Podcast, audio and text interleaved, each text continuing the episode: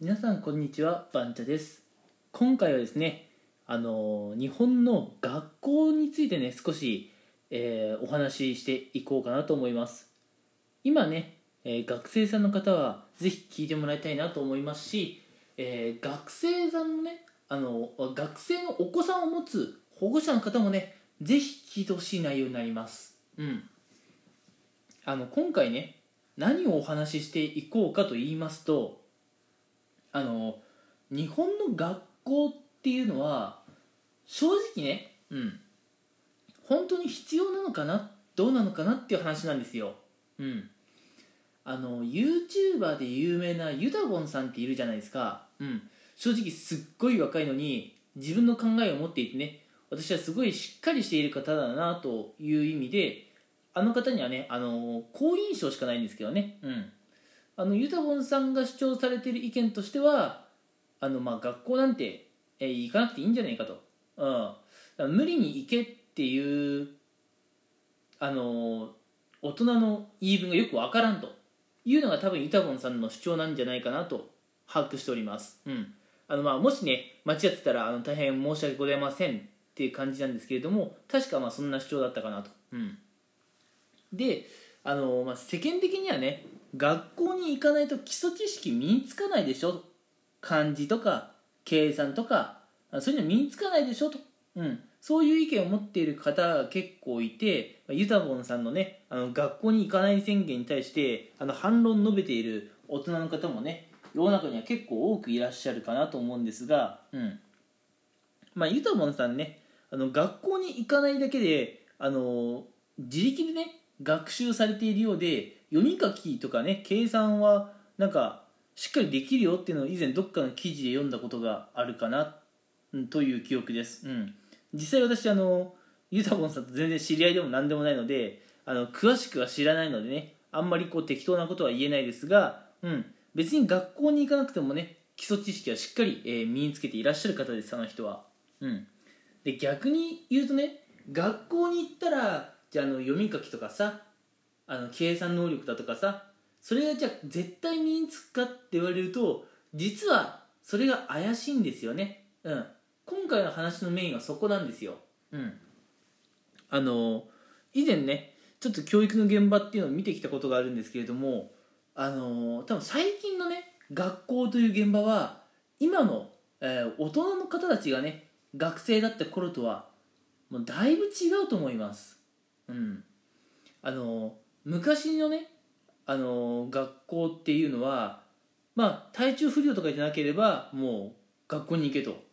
ちょっとぐらいのね体調不良も学校に行けというような感じがあったんじゃないかなと思います。うん。本当にねあの学校に行って勉強するということを非常に大事にしていたかなという印象があります。うん。まあやっぱりあの戦後のね教えっていうのをしっかり引き継いできたからそうなってたんじゃないでしょうか。やっぱ戦後っていうのは勉強を受けられることも幸せ。それからね、まあ、の戦後って言っても戦争はまだ兵役とかあったわけでさ、うん、体を鍛えるってことも必要なわけで部活とか体育の必要性をねやっぱ昭和の人は感じ取っていたわけで。じゃあやっぱりちゃんと学校には行こうっていう考えがねやっぱ今の大人の中にはあるんじゃないかなとは思うんですが。まあ今はもう全然戦争からもだいぶ遠ざかっちゃってますしね、うん、まあそういう昭和の頃のね教えっていうのが今の学校の現場ではあまり浸透していないっていうのがリアルです、うん、っていうのも、えー今の学校の現場を覗いてみるとあの、まあ、単純にね体調が悪くて学校行けないっていう方もいるんですがあの気持ちの問題で学校行けないとか、うん、そもそも学校行きたくねえとか。あまあ、いろんな生徒さんがいらっしゃるわけですね。うん。多分今の学校の現場っていうのを見るとあの結構ね大人の方驚かれると思うんですがあの1週間2週間連続で来ない生徒なんてざらにいます。うん。学校に来てもねずーっと寝てる生徒も全然います。そういう生徒をちっとも叱らない先生全然います。うん。今の学校の現場ってこういうもんなんですよ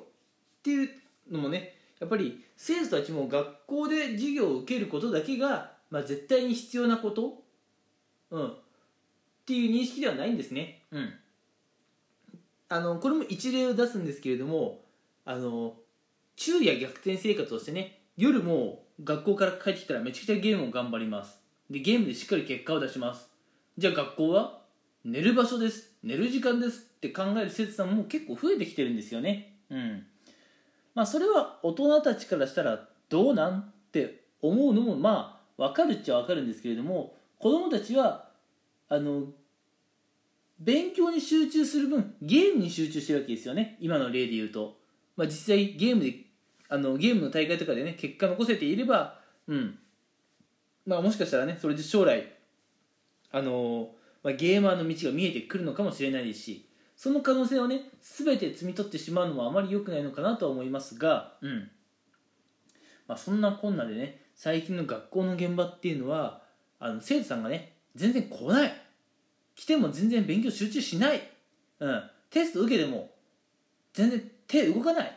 うん、そんな生徒さん結構いらっしゃるんですね、うん、でそんな学校、うん、現状こういうのが学校なんですけどこの学校って今後もじゃあ必要かなって言われるとちょっとそこは分からないですよね。うん。だって義務教育だから小学校中学校に入学してはいるけどさ。入ってそこで何かをしているわけじゃない、うん。えだって毎日遅刻する、うん、遅刻してきても罪悪感とか何もない。授業に参加しても寝てる、うん、テストで点を取れなくてもまるで他人事？やっぱ全然あるんですよね今の教育の現場だと、うん、でもやっぱ生徒たちは学校から帰ってきても勉強しない。なぜかっていうとプライベートで他にやりたいことがあるから。あその道を極めたいからっていう生徒さん生徒さんがね結構多いんです。うん、ってなるとあのー、まあ基本的にね英数国理社しか教えない学校。まあ学校っていうのはそれ以外のことも教えてると思いますよ。人間関係とかねいろいろ教えてるとは思うんですがやっぱり学校っていうのは基本的に英数国理社を教える場所っていう認識がやっぱ皆さんの中にあって、うんまあ、そういう施設っていうかね組織っていうのは今後どんどん需要が減ってきちゃうのかなっていう気はするんですよ。うん、なので、まあ、あのこれからのね学校っていうのは、まあ、生徒に勉強することをあの強制させるんじゃなくて生徒がねチャレンジしたい分野を伸ばしてやることをねアシストするそういう存在でないといけないんじゃないかなと思います。学校は。うん。例えばね生徒がガチでゲーマーを目指したいって言うんだったら、うんまあ、ゲームやっててもねまあさすがに授業中にゲームやるのはどうかと思いますけどゲームをやる生活をね中心としている生徒に対してとやかく言わないっていう姿勢もね大事なのかもしれません、うん、だから学校の定義とか価値観っていうのもねここ数年すごい変わってきてるんですよ。あの生徒たちがね学校に求めるものっていうのもね結構変わってきてるからだと思います。うん。てな感じでね、えー、ちょっとあのかなり難しい話にはなっちゃったんですけれども今の学校の現場っていうのは10年20年30年前からかなり変わっているということを特にね保護者の皆さんは知っておいてもらいたい。学生の皆さんは今の学校生活がね当然のものというかそれが普通と思っているので逆に10年前20年前を想像するのは難しいと思うんですが保護者の皆さんはね学校の役割が変わってきているんだよと。生徒とかお子さんの学校に対してこう要求するものが変わってきているんだよっていうのはしっかり把握しておいてくださいね。うん。そうじゃないとやっぱ親子関係がねこうギスギスしてしまいます。うん。ということで今回の話はねかなり難しいです。あの今ね10分ほど話しましたけど10分じゃね何のこっちゃっていうレベルでもうあの理解が難しい話だと思います。